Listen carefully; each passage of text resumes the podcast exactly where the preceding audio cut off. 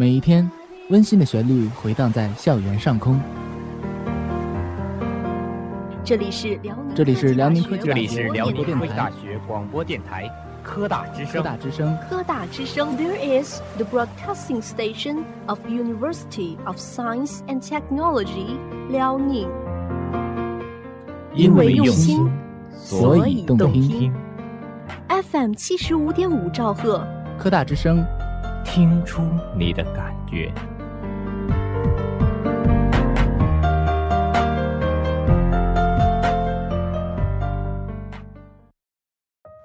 若让时光蹉跎了梦想，开始的路便不是远方。我们或许曾在深夜为心中的梦想迷惘，但在黎明破晓之际，又会收拾好心情，踏上漫漫时光路，继续那一场征途。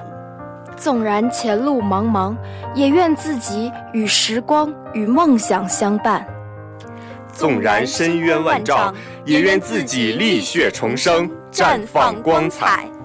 梦想时光路，温暖你的心房。梦想时光路，温暖你的心房。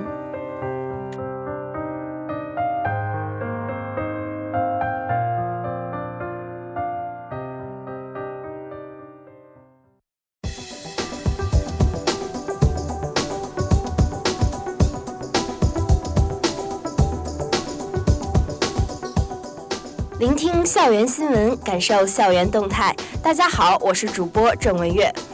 辽科大举行双千计划客座教授聘任仪式。四月四日下午，辽宁科技大学双千计划客座教授聘任仪式举行。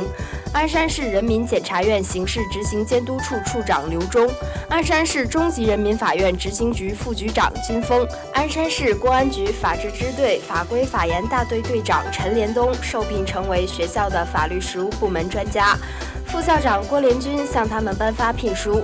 学校研究生院、经济与法律学院教务处负责同志、法律硕士研究生导师代表出席了聘任仪式。经法学院党委书记贺伟主持仪式。双千计划是为加强高校与法律实务部门的合作，提高法律人才培养质量，由教育部、中央政法委员会、最高人民法院、最高人民检察院、公安部、司法部等共同实施的一项高等学校与法律实务部门人员互聘制度。通过师资互聘，加强高校与法律实务部门的合作，创新法律人才培养机制，促进高素质法学师资队伍建设。提高法律人才培养质量，实现高校与法律实务部门优势互补、人才共享。郭连军说：“双千计划互聘是推动法学理论与法律实务深度对接，促进法学人才培养与人才使用有效衔接的重要举措，为学校与司法实践部门的合作搭建了新的平台，对实践人才培养模式创新会起到很大作用。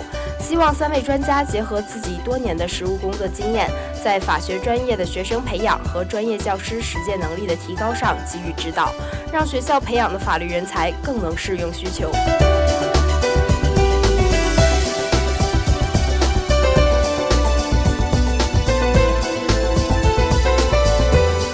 各位听众朋友，大家好，我是主播高佳琪。辽科大暖心公益大院社团为师生雨天备伞。四月十日，辽宁科技大学一号教学楼 B 区大厅多出来一个雨伞角，三十多把雨伞静静地等待着那些下雨天忘了带伞的师生们。这些爱心伞的主人是机械工程与自动化学院新成立的公益社团“暖心公益大院”的学生们。谈及雨伞角的建立，暖心公益大院的李普说：“雨季快到了，经常会有一些学生和老师因为不带伞而望雨兴叹。我们社团刚刚成立，大家就想到了要在校园设立雨伞角，为师生雨天出行提供方便。雨伞是用商家的赞助买的，虽然现在只设立了一个雨伞角，但我们有信心联系到更多的赞助，争取让更多的雨伞角落户校园。”当记者问到雨伞角的伞如何管理时，李普说：“雨伞角刚设立就下雨了，几名同学就成了第一批借伞的人。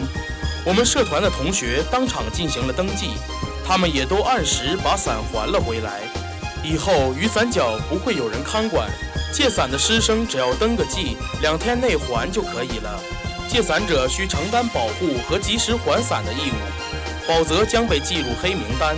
其实，雨伞角活动也是一次功德试验。我们想调研一下，在无人看管的情况下，这些爱心伞能使用多长时间？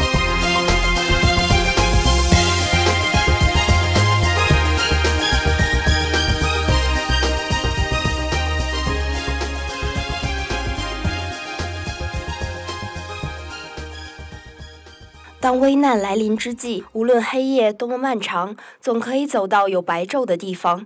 太热闹的日子看不到未来，太沉寂的日子过不去现在。别忘了答应自己的事，别忘记想去的地方。努力就没有到不了的明天。亲爱的听众朋友，大家好，欢迎大家来到一路正能量，在这里总有一句话能感染你。我是主播郑文月。接下来，就让我们一起感受社会中那些感动我们的温暖正能量吧。好保安生死竞速，五秒钟救出同事。杨张建，男，一九九二年二月出生，陕西韩城人，团员，现为陕钢集团龙钢公司保卫部一名普通职工。杨章建，二零一四年五月进厂参加工作。由于该同志工作认真、责任心强，二零一六年七月，由于工作需要，被调入龙钢公司保卫部，担任警卫中队门卫守卫执勤工作。门卫守卫是企业的非常重要岗位，它是平安龙钢最后一个治安保卫屏障，每天肩负着检查车辆、核对出入物资票据等工作。每天检查的车流量达一百八十多辆，执勤队员时刻警惕安全，若不小心就会发生不可估量的事件。就在二零一七年二月十六日早七时四十分，上了一整晚夜班的杨章建和同事王涛、薛林全交接完班，薛林全去了另一侧巡逻，王涛进了值班室值守，杨章建正准备离开，谁也不曾想到，一场悄无声息的灾难正在逼近他们。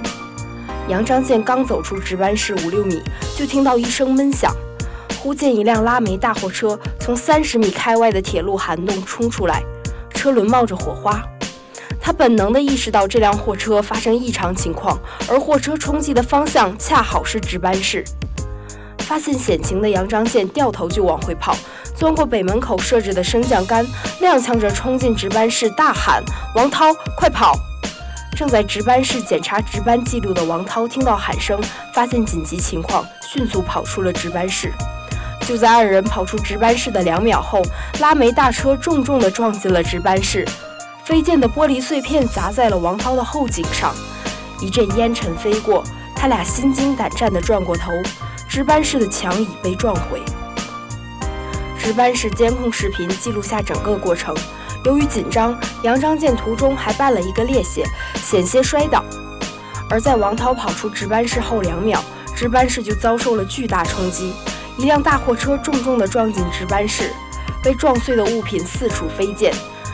接着，因受到撞击，监控也黑了屏。事故导致值班室的一面墙被撞毁。事后，杨章建回忆道：“从国道到我们公司门口的值班室是一段下坡路。”当时大货车速度很快，距离值班室特别近。杨章建说：“我来不及多想，第一反应就是叫王涛快跑，换成别人也会救我的。”王涛说：“当时跑得特别快，车撞上值班室发出巨响，撞击中一片玻璃砸中了我的后颈，很吓人。后来我把当时的监控视频拿给我弟弟看，他也吓得冷汗直流。”当危难来临之际，他想的不是自己的安危，而是自己的战友。几秒虽然只是一眨眼的功夫，但他拯救的却是一个鲜活的生命。该同志在危机时刻不顾个人安危，挺身而出，用自己的实际行动谱写了一曲感人肺腑的英雄赞歌——战友之情。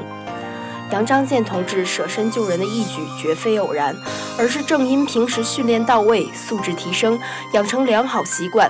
在危机瞬间几秒钟，他能反应机敏，喊出战友，躲过劫难，否则后果不堪设想。这也与他长期追求人生远大理想、砥砺思想品格的具体表现有关。该同志危机时刻舍身救人，用实际行动践行了社会主义核心价值观，为公司干部职工树立了榜样。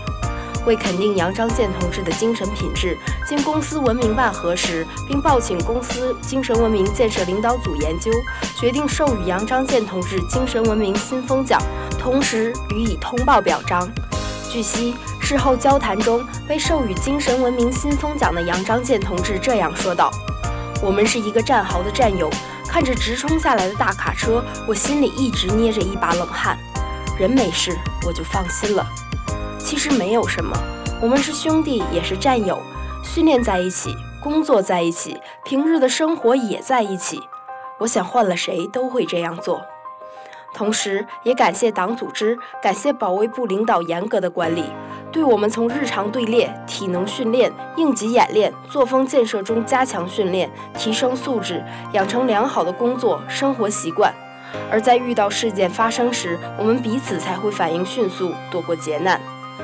杨章建同志的这种临危不惧、舍身救人的行为，是新时期弘扬文明新风尚的典范。龙钢公司也号召广大干部职工以杨章建同志为榜样，大力弘扬文明新风尚，大力践行正气文化理念，人人争做文明新典范，为共建和谐文明龙钢做出应有的贡献。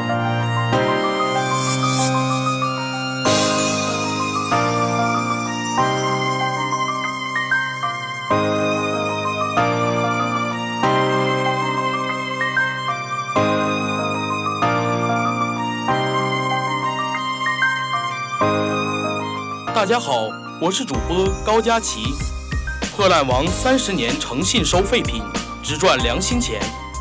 他是一位破烂王，却有着一颗菩萨心肠。三十多年来做的好事像天上的繁星，数也数不清。她是一位普普通通的妇女，却有着金子般闪闪发光的心灵。路见不平一声吼，凭着特殊的韧劲儿，帮助一位又一位弱势群众。他就是宋瑞平，一个乐于助人的好人，一位大家心目中仁爱无比的破烂王。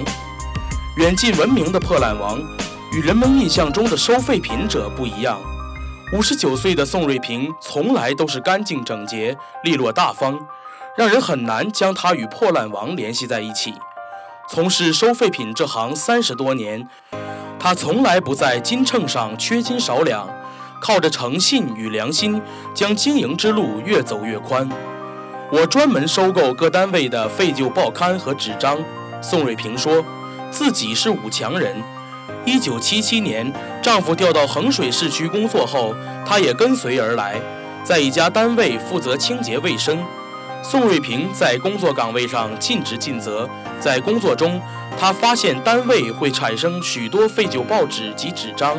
工作人员忙于工作，无暇处理，他便萌生了收购单位废品的念头。得到单位领导的许可和支持后，宋瑞平回收废旧报刊纸张的生意便一发不可收拾。宋瑞平从事收购废品三十多年，一直坚守着诚信经营、义重于利的原则。多年来，他从废旧报纸中发现的存单多得他自己都记不清了。每次他都费尽周折找到失主，完璧归赵。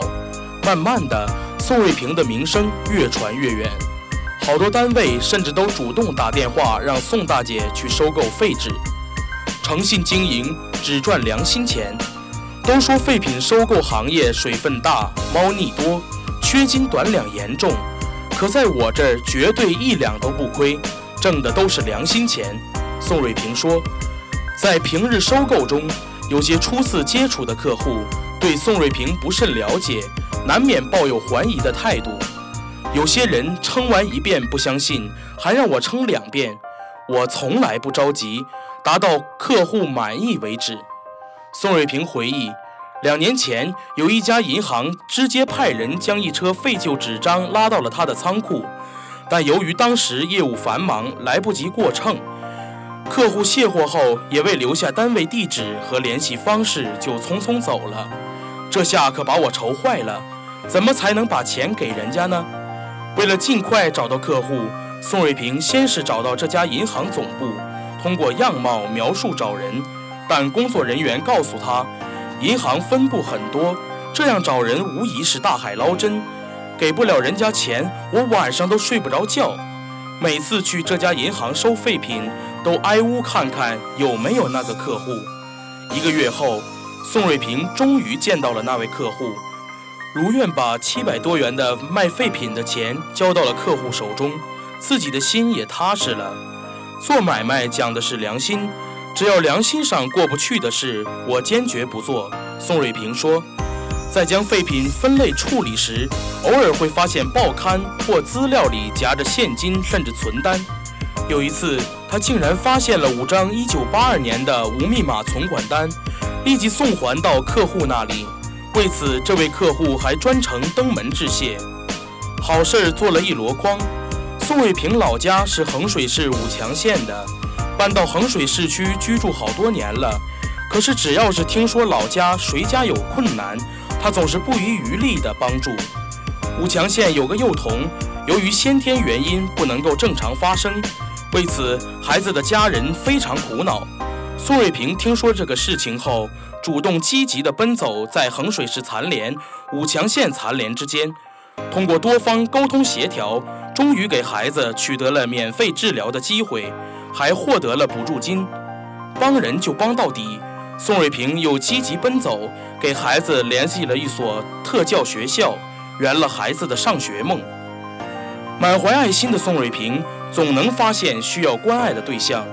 寒冬时节，看到扫大街的环卫工人冒着严寒在大街上劳作，宋瑞平产生了同情之心。他自己出钱购买了一批棉手套、毛袜子。亲手送到一线环卫工人手中，宋瑞平动情地说：“环卫工人天天起早贪黑，风里来雨里去，为了城市更加整洁漂亮，他们真是太不容易了。平日的生意已经让宋瑞平忙得不可开交，但他还有一个爱好，义务给老年人理发。我自己有一套理发的工具，手艺也是自学的。谁家老人头发长了？”或者行动不便，我便义务上门理发。宋瑞平说：“虽然已年近六旬，但感觉身上总有使不完的劲，对生活的热情一点不输年轻人。一滴水可以折射出太阳的光芒。宋瑞平是一个普通的劳动者，他所做的好事也不是轰轰烈烈的大事儿，但他像是一个不熄的火种，温暖着平凡的生活。”散发出盛世中国的和谐之光。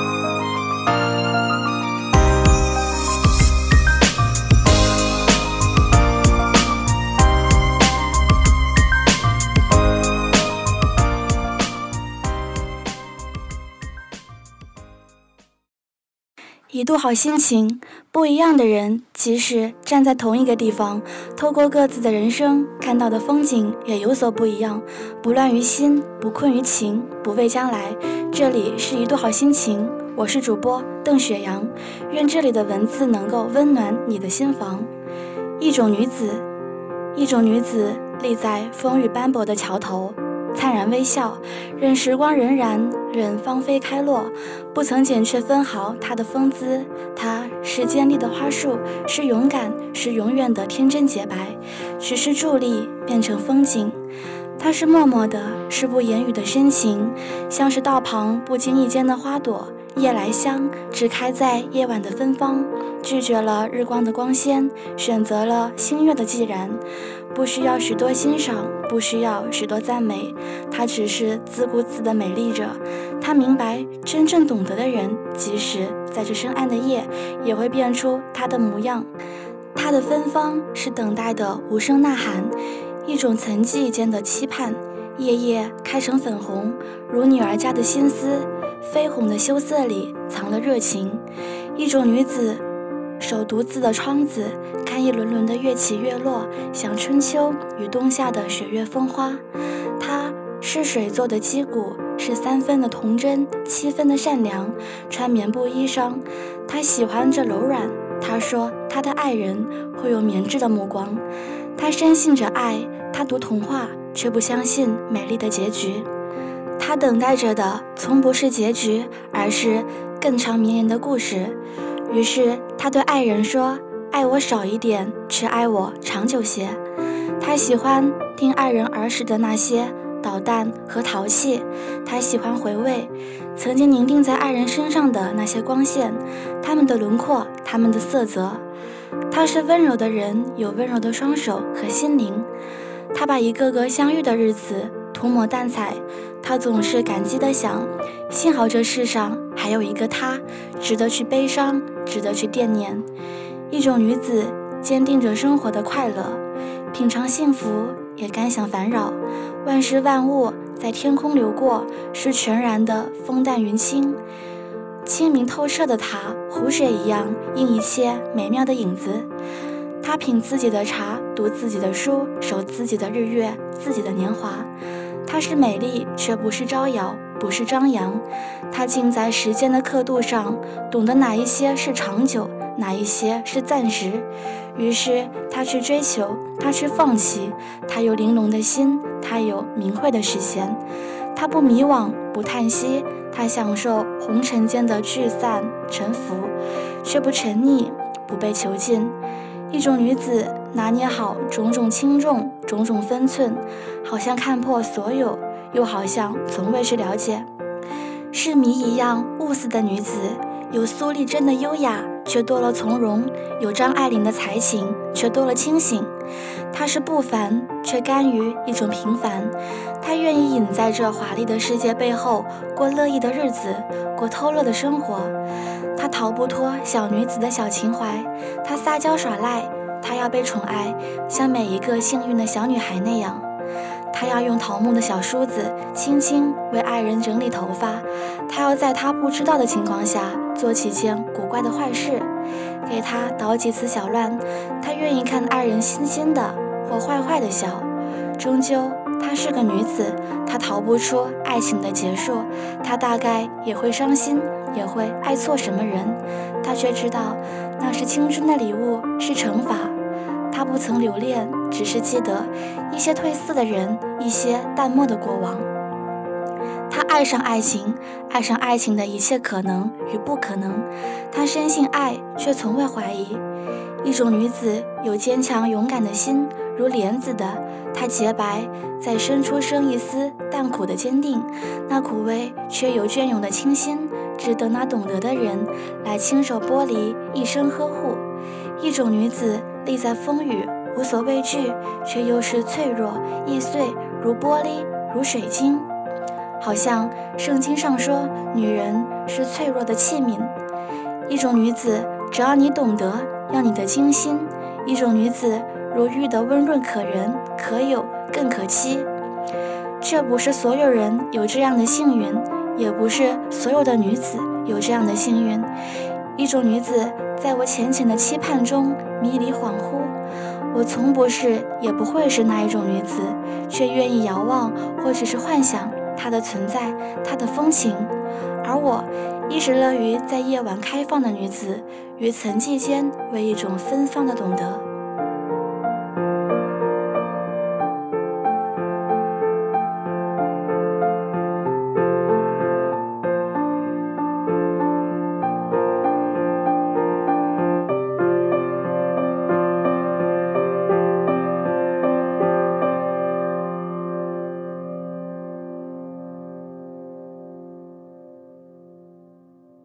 大家好，我是主播吕商宇。心仪花开，一个四月的晴天，一个日光充沛的早上，无声息的由黑夜中绽开，袒露着无邪的心。我在安静里看春的发生。铁路旁的杂草丛已是绿意融融，孩子们在南风里追逐一只气球，老火车缓缓从盈满了欢笑的背景中驰过，远天是涤洗一新的蓝空。一些似曾相识又全然陌生的画面，在我的窗口显现。我透过玻璃，满心的惊奇和欣喜。四月，在日历上标出痕迹：一场绵绵的雨水，一日骤起的风沙，一屋明媚的光线。它是这样多变，忽而风，忽而雨，忽而晴。一刻是满脸淋漓的泪水，一刻却又是天真顽皮的笑。四月。永远是长不大的孩子，是站在青草丛里穿着花裙子的小姑娘。母亲说了，楼前的玉兰花开了，我却不愿去看。我知道那几株玉兰总是零落消瘦的模样，在春光里疲惫地开出几朵惨白色的花，却又摇摇欲坠，那情景令人疼惜。不知今年他们的神色有没有改变？或许已是繁花满树，我却仍不愿去看。记忆里的玉兰花开在幼儿园的院子里，一样是四月，一样明朗的天。那是两棵高大的树，洁白的花朵缀满枝条。每一年春天，母亲总把我抱上椅子，让我站在上面，来和它们合影。那一张张属于四月的照片，有玉兰花的纯明，有戴着粉色毛线帽的我。有刚刚脱落了乳牙的口腔，毫无遮拦的笑。那些照片被母亲插入一本本相册，又放入抽屉，它们就沉睡下去，在时光的彼端，把今日的我等待。想回去幼儿园看看那两棵玉兰。两年前的夏天，和苏经过那里，透过粉刷一新的栏杆，看到孤单的秋千在浓密的树影里摇晃，还是那一架秋千。还是被称为“娃娃城堡”的乐园，只是架子的油漆不知厚了多少层。只是曾经高大的城堡，在我眼中已如玩具。开着粉红绒花的合欢树，把枝条伸向更远的天空。还会有孩子在树下争抢一朵小花吧？还会有谁握住它，在午后的阳光里甜甜入睡吧？笑声仿佛尚在耳际，阳光也如旧时温驯。却已无可触摸。我站在那栏杆外，眺望教室的窗口，有钢琴声传来，然后是孩子们高高低低的歌唱。我的记忆好像与他们的今日重叠。有一天，他们中的某人，是不是也会站在这栏杆外，痴痴的如我般想起些什么？玉兰树该是依旧茁壮。他是否能记得那个戴粉红色毛线帽子的小女孩？是否记得她脱落了乳牙的笑？还有他一年年拍下那些照片的年轻母亲？多么远了，又多么贴近的春天，柳絮在飞，幻化了一座城，幻化了我们的昨天。雾失楼台般如烟如尘。十七岁的春天，去看颐和园的玉兰。那一天，我们绕着湖水走了很远，解冻的春水撞击着石垒的堤岸，花瓣在斜飞，柳絮在斜飞。我仰头看那几株惊人的花树，成千上万的花朵密布在我的视线。也许这便是所谓皇家园林的气派，连玉兰树也如此惊天动地，数不清的花朵如星辰在夜空中散落。原来花开可以是一朵的孤芳自赏，也可以是盛宴般的炫目，而我并不喜欢后者的热闹，仿佛宁可是孤芳自赏，也要觅得安静。一场过于华丽的盛放，只令我在惊叹之余无所适从。玉兰不是艳丽的芍药，不是惹人的牡丹，玉兰是着素衣的女子，回眸轻笑，凌波而去。在植物园有一处木兰园。总是从园门经过，却从未进入。我不知道木兰是怎样一种花，想象里大约是低矮的草本花卉，且不免大红大紫的色泽。直到读到李商隐的《木兰花》，才恍然，原来木兰便是玉兰。洞庭波冷晓青云，日日争帆送远人。几度木兰舟上望，不知原是此花身。这一首诗更是有美丽的身世和传说。据《宋人笔记》记载，竟传是由玉溪生的鬼魂所作。在南方那一片充满传奇的湖上，在茫茫的烟波里，小小的木兰舟荡漾其上。木兰舟同贵舟一般，都是诗人眼中美妙的载渡工具。很多时候，或许它们已不只是一架小船，而是一种诗化了的象征。这令我对玉兰有了更深的好感。又在读书间得知，紫玉兰还有另外的名字——心仪。王维《辋川别墅》中见有心仪舞，那一首诗更是充满了花开空山的禅意。木末芙蓉花，山中发红萼，见户寂无人，纷纷开且落。木芙蓉这清澈如水的名字，原来一样是指玉兰。玉兰多么平凡的花，却原有这样多不凡。看它的花开，在海险坚硬的风里，在我斑驳散碎的记忆，在一首首芬芳的词章。玉兰属于这个四月，属于每一个四月。心仪花，我愿意读你古老的名字，愿意听你空山里静静的开放和陨落。那一切的发生，都一如春光，美得悄无声息。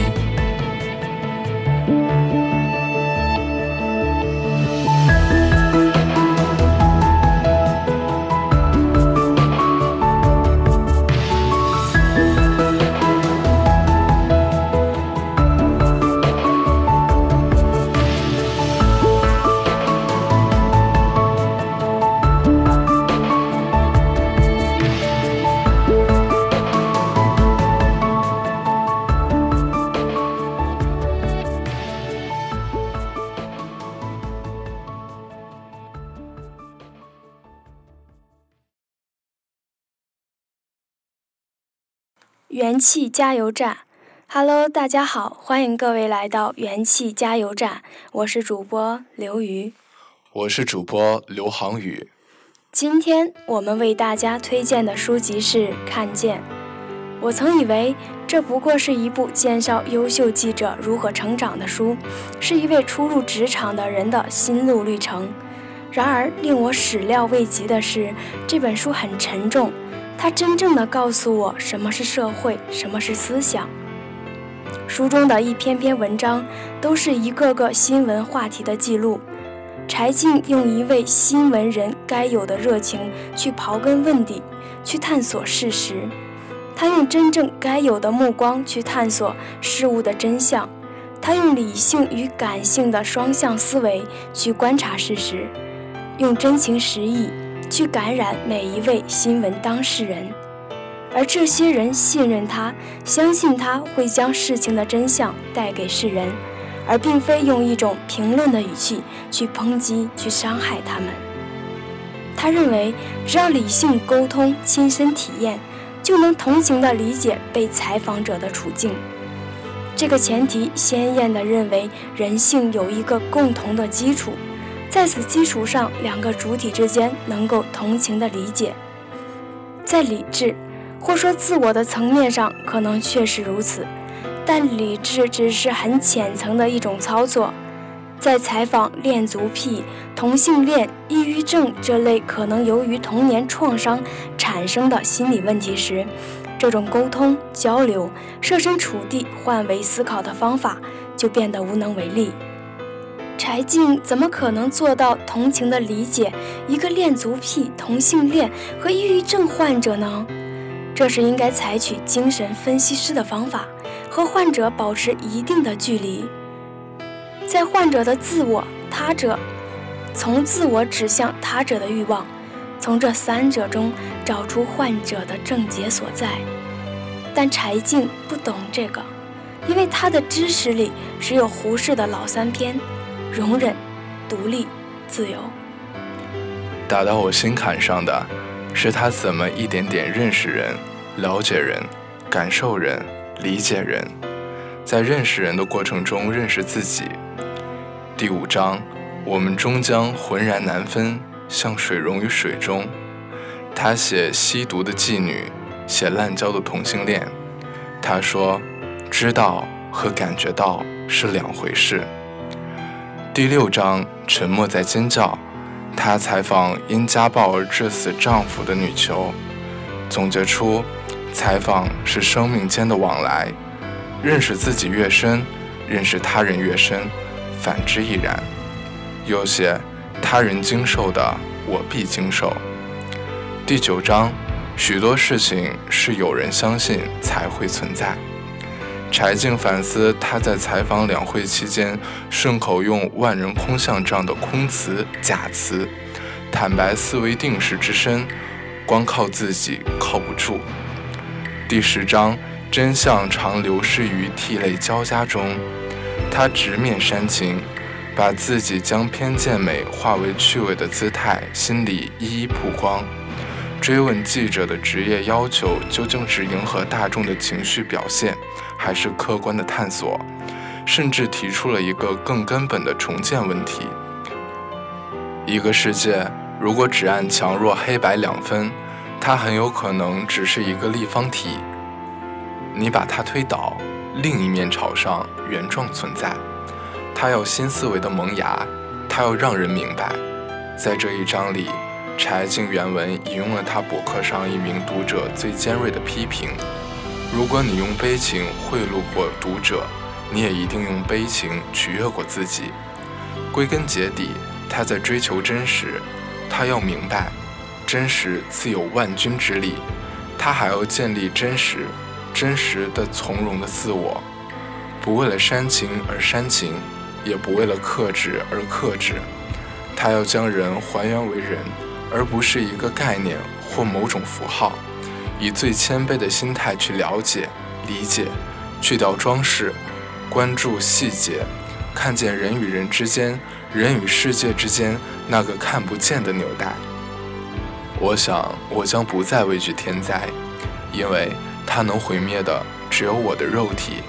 我想，我真正该畏惧的是人性，难以琢磨的人性。